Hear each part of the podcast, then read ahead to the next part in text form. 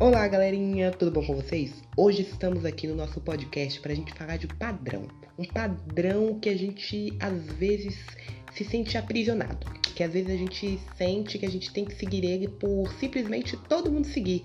Só porque a maioria vai, a gente vai. Um efeito manada. Vamos falar sobre esse tema no podcast de hoje.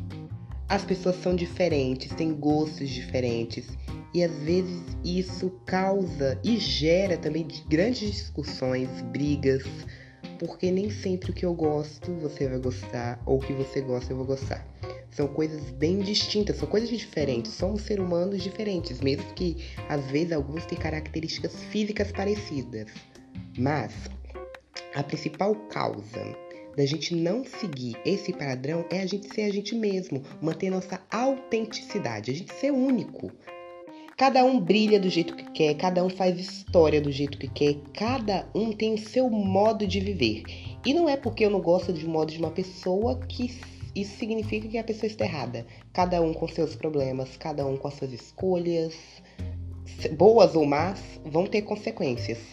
Mas o que a gente tem que tirar desses momentos é que melhor a gente ser real do que ser artificial. O que, que a gente vai ganhar agradando as pessoas que na primeira oportunidade vão desagradar a gente em tudo, vão nos decepcionar? Uma coisa que a vida me ensinou e eu aprendi até hoje. Antes de tentar agradar as pessoas, eu tenho que agradar a mim. Antes de tentar fazer o que as pessoas querem, eu vou fazer o que eu quero.